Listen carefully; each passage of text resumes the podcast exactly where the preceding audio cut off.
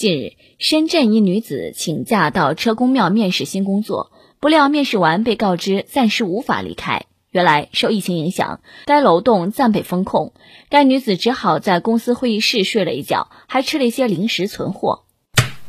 啊，这没啥，之前不是有一个去医院拉个屎就被隔离了吗？吼，只是这个姐妹儿是请假去面试的，得这一下全公司的人都知道她去面试了。